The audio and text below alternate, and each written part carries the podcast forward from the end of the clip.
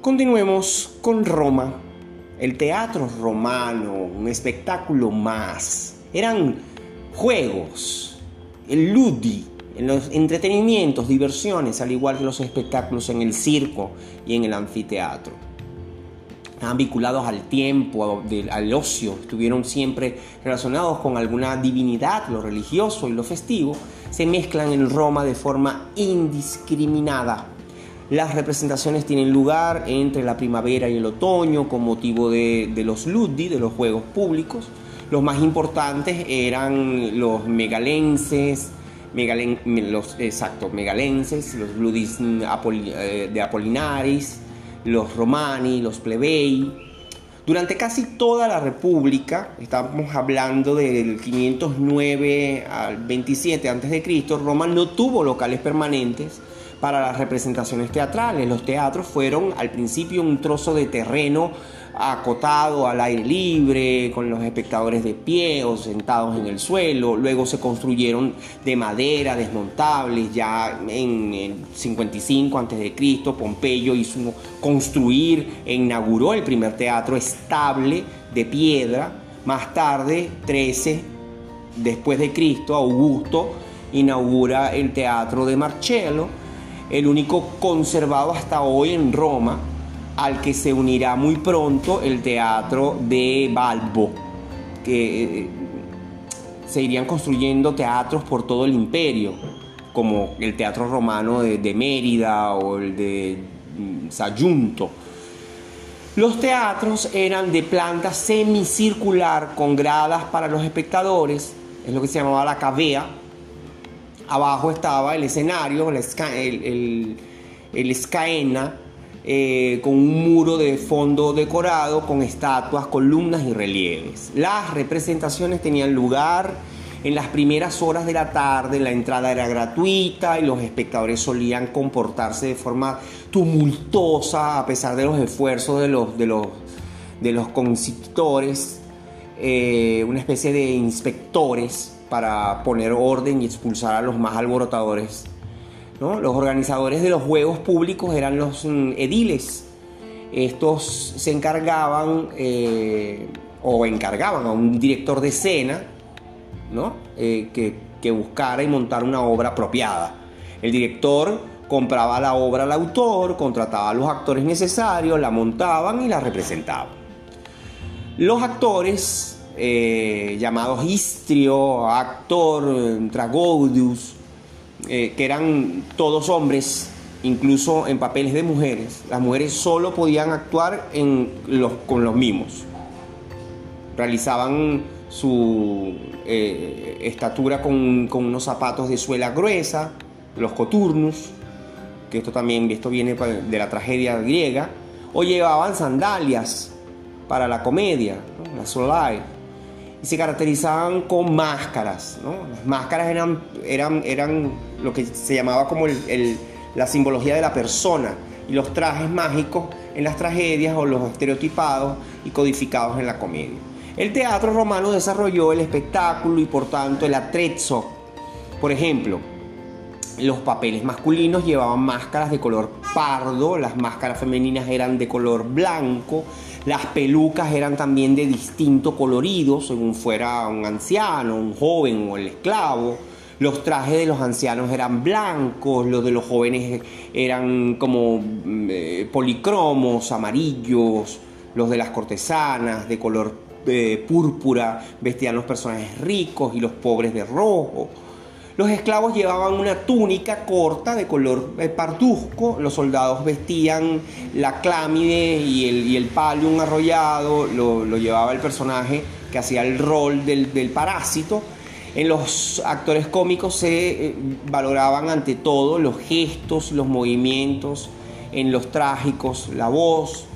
La profesión del actor era considerada poco honrosa aunque algunos se hicieron famosos como eh, Pilares, un pantomimo de la época de Augusto.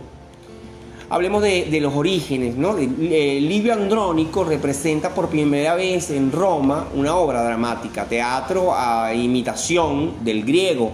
Pero antes de este drama, los romanos habían conocido danzas etruscas, bailadas por actores profesionales al son de la flauta, versos eh, eh, improvisados, llamados los, los, ¿no? que se dirigían unos a otros.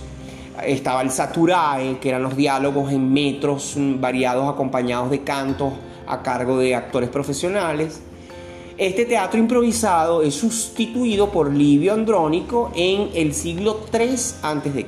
La comedia romana es una adaptación de la comedia ática del siglo IV a.C., o sea, la comedia griega, eh, llamada comedia nueva, ¿no? Eh, esta eh, de la, que hablábamos en el podcast pasado, pero los autores latinos no se limitaron a traducir literalmente los modelos griegos, sino que trataban de adaptarse al del público. O sea, también recurrían a lo que se llamaba el contaminatio, ¿no? que consistía en introducir en la trama de una pieza teatral basada en, en el original griego escenas tomadas de distintas comedias griegas.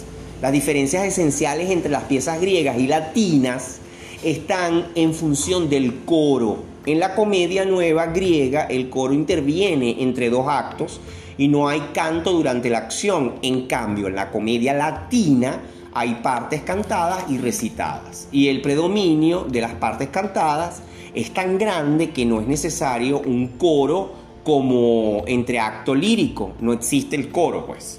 Entonces, toda comedia romana aparece estructurada de la siguiente manera. Número uno, prólogo, que es la narración recitada que corre a cargo de un actor específico vestido de forma especial y que no volverá a salir. En el prólogo se da siempre el nombre y el autor de la comedia griega imitada y las anécdotas de la representación. Se prepara el público para la representación creando ritualmente un tránsito al tiempo del espectáculo. Por ejemplo, en la comedia de La olla, eh, el personaje del prólogo es el dios, el, lar familiaris en, el, en Ruden, eh, que es como una estrella de nombre, ¿no? el, Acturus. en el número 2, los cántica y los eh, diverdia que se alteran a través de la representación en los distintos episodios. Son pasajes recitados y cantados, la cántica y pasajes dialogados diverbia, eh, son palabras italianas que estamos, que estamos traduciendo al español, se cree que a veces el canticum eh, declamado por un actor principal podía ir acompañado de escenificación mímica o baile que resultaba resultado por la, por, por, la música de flautas e instrumentistas fuera de la escena. En el número 3 está el ballet final, un colectivo acompañado de cantos y música o fin de fiesta. Muchas veces aparece simétricamente otro personaje que es una personificación de la otra parte del espectáculo y que cantando o recitando pronuncia el ritualmente famoso final de la comedia y ahora aplaudid, ¿no? Entonces reinaugurando el tiempo normal y celebrando el fin de la acción escénica. El prototipo de la comedia es la plautina, casi siempre pone en escena un conflicto basado en los amores de dos jóvenes, contrariados por los viejos. Entonces, los roles son siempre parecidos, jóvenes calaveras, doncellas cortesanas, que luego resultan ser de origen libre y habían sido raptadas o vendidas a un leno, un alcahuete, un viejo, un gruñón, estos personajes bondadosos, la matrona, las viejas esclavas eh, borrachinas, un militar fanfarrón, un mercenario que muy habitualmente presta sus servicios en esta época en las ciudades del mundo helenístico, el parásito o cliente que se apunta siempre a comer gratis en casa del patrono, los cocineros, las doncellas flautistas, que se contratan para celebrar banquetes o, o esponsales, pero sobre todo el rey de la comedia, el personaje del esclavo. ¿no? que siempre es el embustero, el taimado, el astuto, el vividor y parlanchín, que sabe defender magníficamente las causas de su amo, Casi siempre el dilema de la comedia es un asunto amoroso mezclado con, con uno de dinero. Aparentemente se crea una situación insoluble que parece llevar al desastre, aunque el público, informado desde el principio en el prólogo, se divierte viendo la... la eh, ellos lo llaman la, la engañifa y cuando la acción puramente cómica parece llegar al límite, por milagro del teatro, todo se da la vuelta y se resuelve en un final feliz. Se puede decir entonces que el teatro latino ha sido creado a partir del griego, pero su originalidad frente al griego está en la influencia de las representaciones teatrales anteriores de origen itálico. ¿Qué géneros tenemos aquí? ¿Qué géneros teatrales? La primera y fundamental división es la tragedia y comedia. La tragedia que presenta como protagonistas a héroes y a dioses. Tiene un tono solemne y, su lenguaje es elevado. La comedia, en cambio, utiliza un lenguaje desenfadado que imita el habla de la calle y a veces resulta procaz. Los romanos dieron el nombre de fábula a toda obra dramática escrita en verso. Facciamo la fábula, añadiéndole el correspondiente adjetivo según fuera trágica o cómica en función de su argumento o tema, griego o romano. Así como géneros mayores tenemos la, fábula coturnata, que es la, la, tragedia de tema griego, que hacía alusión a los coturnos, especie de botas de media caña y, suela alta que distinguía a los actores de, las tragedias griegas. Está la, fábula praetexta, ¿no? que es la tragedia de argumento romano que aludía a la toga praetexta que llevaban los actores al modo de los magistrados, toga blanca con franja púrpura. ¿no? Está la fábula La Paliata, que es la comedia de tema griego, el palium, el traje definitivo de los griegos. Está la, fábula eh, La Togata, que es la comedia de tema romano, que es la toga, el traje típico de los ciudadanos romanos. Como géneros menores está la, la o atelana, eh, que son los argumentos tomados del mito y de la vida diaria de temática y dichos jocosos.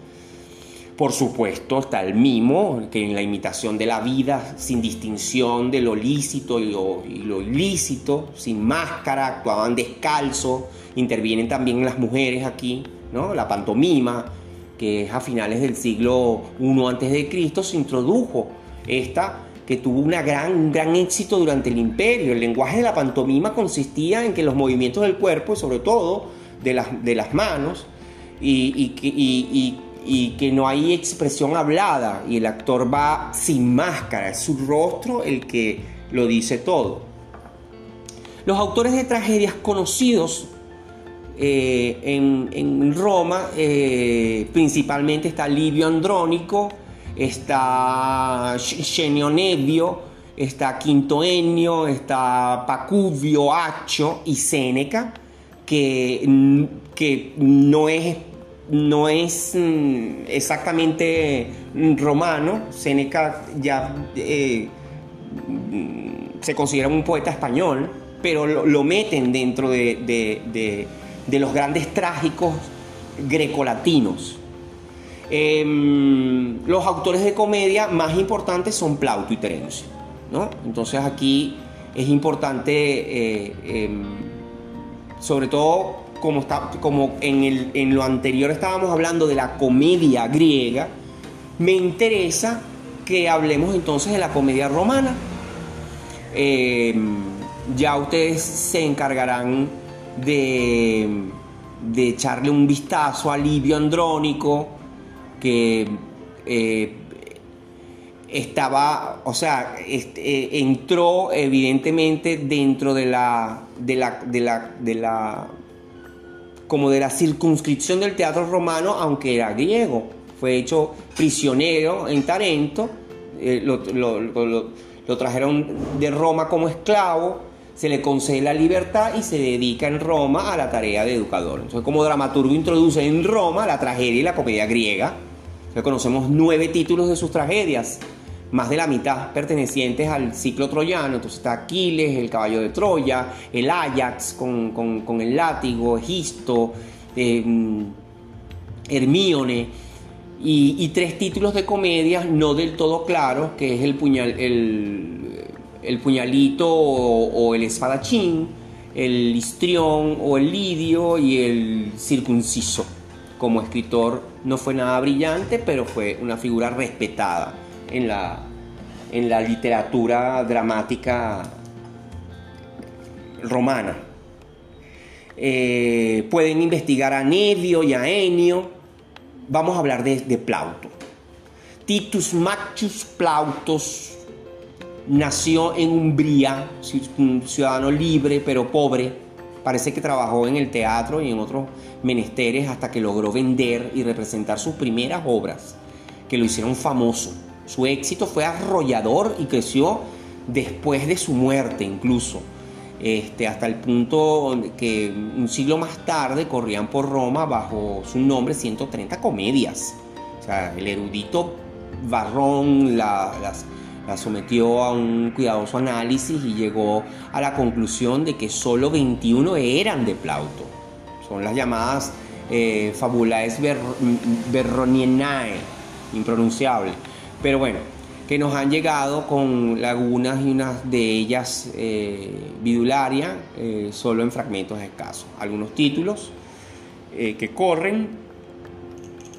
Todas las comidas de Plauto pertenecen al género de la paliata, ¿no? es decir, son adaptaciones de obras griegas, son personajes, lugar de acción y contenidos griegos. Los autores imitados son los de la llamada comedia nueva, la producción de estos comediógrafos no se conserva. Es difícil saber con exactitud cuál fue la originalidad de Plauto respecto a sus modelos, pero por los recientes descubrimientos de fragmentos de Menandro, que ya sabemos que estamos hablando de el comediógrafo griego de la Nueva Comedia, además de las alusiones de Plauto a sucesos de actualidad romana, se deduce que la actitud de Plauto frente a los modelos griegos no era la de traductor servil, sino la de una imitación creadora. O sea, que él le ponía su veneno. Em, vamos a hablar entonces eh, un poco de el señor Terencio. Miren, Terencio fue un esclavo de origen africano, tomó su nombre del senador Terencio Lucano, que le dio la libertad, perteneció al círculo literario de Escipión Emiliano, que era un centro de irradiación de la cultura griega en Roma, y al que pertenecían el historiador Polibio, el filósofo Panecio, el satírico Lucilio, el orador Lelio. Murió joven, y no tenemos noticias de que escribiera más de seis comedias que conservamos y cuyos argumentos exponemos brevemente. Vamos a exponer brevemente estas comedias. A la Adriana, que es una joven de buena familia, está enamorada de un, de un muchacho pobre, sin familia, procedente de, de Andros su padre quiere casarlo con la, con la hija de un rico vecino. Al final resulta que la muchacha, sin familia, es también hija de ese rico vecino que había sido raptada en su niñez. podremos ver que evidentemente la, el contenido o argumento de las, de las comedias eran de orden costumbrista lo que pasaba, ¿no? Tenía la suegra, una recién casada cuyo marido estaba ausente, eh, se va a casa de su madre, su suegro y su marido, creen que lo ha hecho por no poder aguantar a su suegra, esta que es bondadosa y sin culpa, está dispuesta a dejar su casa para que pueda vivir tranquilo su hijo y su nuera, al final todo se aclara. Y están las otras, que es el eunuco, el, el atormentador de sí mismo, eh, Formión, y están los hermanos. Bueno, el teatro de Terencio no alcanza la comicidad del de Plauto, sin embargo, persigue la, o sea, Él no persigue la risa, sino la sonrisa comprensiva del espectador. La comedia de Terencio se refugió en los ambientes cultivados por, por pureza de estilo. Las comedias de Terencio van precedidas de una didascalia que contiene datos sobre el autor y el título original griego, los juegos en que se estrenó, los magistrados organizadores, el director de la compañía eh, y de una períoca eh, consistente en 12 versos en los que se cuenta el argumento. Ni las didascalias ni, las períocas son de Terencio, sino muy posteriores de Terencio. Son los, prólogos que a diferencia de, de, los de Plauto no narran el argumento, sino que el autor se defiende en ellos de las acusaciones de sus enemigos literarios. Sus comedias, como las de Plauto, están divididas en cinco actos, pero en este caso la división sí parece pertenecer a Terencio. Terencio, eh, de una generación posterior a Plauto, rompe deliberadamente con las maneras plautinas, justamente, más helenizado que el Plauto eh, e imbuido en la corriente humanista y moral del citado círculo de, de. Intentó educar al público romano con obras de elevado tono ético y el público le volvió la espalda. Bueno, parece que es histórico. Más de una vez sufrió un estrepitoso fracaso por coincidir la representación de sus obras con espectáculos de boxeo, funambulismo o de gladiadores y marcharse en masa el público del teatro al otro espectáculo. Pobre hombre. Eh, bueno, entre los otros autores tenemos la época imperial de Séneca, el preceptor de Nerón, ¿verdad? Séneca eh, nació en Córdoba, su carrera política de funcionario este, le llevó pronto a la corte imperial y fue maestro de Nerón, sobre el cual tuvo inicialmente un gran eh, predicamento, el cual le dio la orden de suicidarse. Séneca se entregó desde joven a la filosofía, eh, una filosofía cínico-estoica, y ejerció un poderoso influjo sobre sus contemporáneos y sobre sus contemporáneos y la posteridad como ensayista, filósofo y como poeta. la intención capital de las tragedias de Séneca es moral, escribió tragedias grandilocuentes a la manera griega, pero estas por su larga duración, el exceso de retórica, el intenso patos o el dolor muerte, su intención moralizante y la escasa importancia de la acción no servían para ser representadas, sino que se, bueno, se dedicaban a ser recitadas en los círculos cultos de la época. Se conservan nueve piezas de Séneca, entre las cuales está Octavia, que es la única paraetexta conservada, cuyo tema en el destino trágico de la, de la primera mujer de Nerón. Las frías tragedias de Séneca influyeron en el drama clásico de Italia, Francia e incluso Inglaterra. A veces el de Shakespeare. Y fíjense cómo ya empezamos a lanzar lazos eh, a los teatros posteriores.